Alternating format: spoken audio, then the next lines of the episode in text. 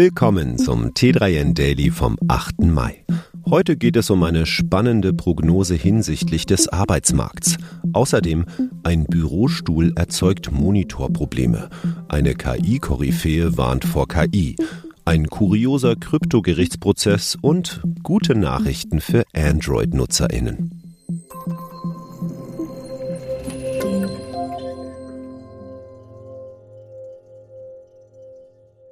Studie zum globalen Arbeitsmarkt. 83 Millionen Stellen gehen verloren. Das Weltwirtschaftsforum hat eine spannende Prognose hinsichtlich des globalen Arbeitsmarkts veröffentlicht. Demnach sollen bis 2027 weltweit 83 Millionen Stellen abgebaut und nur 69 Millionen Stellen neu geschaffen werden. Das entspräche einem Nettoverlust von 14 Millionen Arbeitsplätzen. Zu diesem Ergebnis kommt der Future of Jobs Report des Weltwirtschaftsforums. Allein in der Buchhaltung und der Verwaltung sollen rund 26 Millionen Arbeitsplätze bis 2027 wegfallen, heißt es in dem Bericht. Auch die Stellen von Sekretärinnen, Ticketverkäuferinnen und Kassiererinnen seien betroffen. Diese Aufgaben übernehmen vermehrt KI und Automatisierungstechnologien. Gute Aussichten prognostizieren die Arbeitsmarktforscherinnen dagegen Datenanalystinnen, Spezialistinnen für maschinelles Lernen sowie Cybersicherheitsexpertinnen. Das Weltwirtschaftsforum geht von einer Steigerung der Nachfrage bei diesen Jobs von über 30 Prozent in den nächsten Jahren aus. Wie Bürostühle für Monitorprobleme sorgen können. Was erleichtert uns die Arbeit am PC? Richtig, ein bequemer Bürostuhl. Einen solchen hatte sich auch ein deutscher Programmierer zugelegt, der daraufhin immer wieder Probleme mit seinem Monitor hatte. Wochenlang wurde der PC-Monitor von Felix Hacker für einige Sekunden schwarz, nachdem er kurz aufflackerte.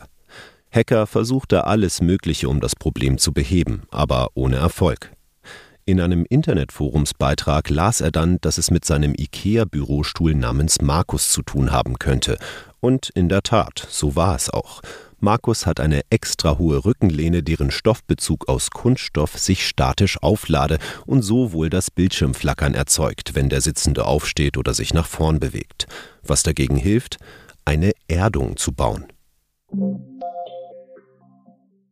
Kritischer Blick. KI-Koryphäe hinten warnt vor KI. Wenn jemand weiß, wozu KI imstande ist, dann ist es Geoffrey Hinton. Das macht schon sein Spitzname deutlich, der Godfather of AI lautet. Hinton legte schon 1986 die Grundlagen für neurale Netzwerke, auf denen jede moderne KI heute basiert. Mittlerweile steht Hinton der KI-Technologie aber äußerst kritisch gegenüber. Wie er in einem Interview mit Reuters verriet, hält er die Gefahr für die Menschheit, die davon ausgehe, für größer als die Bedrohung durch den Klimawandel. Hintens Prognose, die KI könne intelligenter werden als der Mensch und die Kontrolle über den Planeten übernehmen. Beim Klimawandel wisse man zumindest in der Theorie, wie man ihn aufhalten könne. Bei KI sei das überhaupt nicht klar. Hinten sieht nun die Politik in der Pflicht. Unter Freunden. Kurioser Kryptofall landet vor Gericht. Ein kurioser Fall hat das Oberlandesgericht Frankfurt am Main beschäftigt. Ein Mann hat dort seinen Freund verklagt, weil der sich mit seinem Geld in der Kryptowelt verzockt habe. Demnach habe der Angeklagte das Geld seines Freundes auf dessen Bitte hin in verschiedene Kryptowährungen investiert. Allerdings verzockte er sich beim Wechsel zwischen Bitcoin und Ethereum. Den entgangenen Gewinn forderte sein Freund deshalb vor Gericht ein. Das Landgericht Darmstadt hatte der Klage noch überwiegend stattgegeben. Das Oberlandesgericht sah den Fall nun aber anders.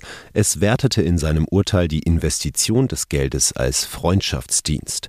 Das Hin- und Herwechseln zwischen den Kryptowährungen habe dabei nicht im Widerspruch zum erklärten Willen des Klagenden gestanden. Das Urteil des Oberlandesgerichts ist noch nicht rechtskräftig.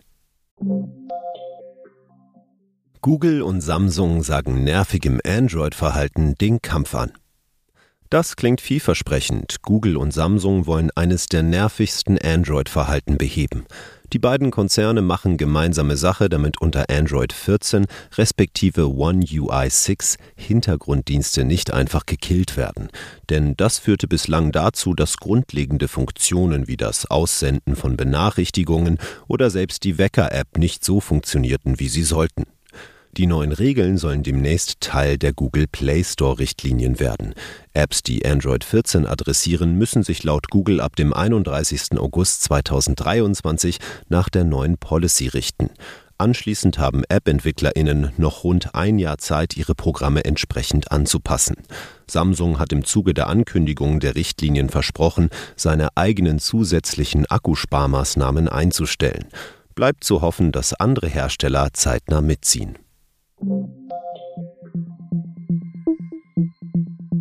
Das war es schon wieder mit dem T3N Daily für heute. Noch viel mehr zu allen Aspekten des digitalen Lebens, des Arbeitslebens und der Zukunft findest du rund um die Uhr auf t3n.de.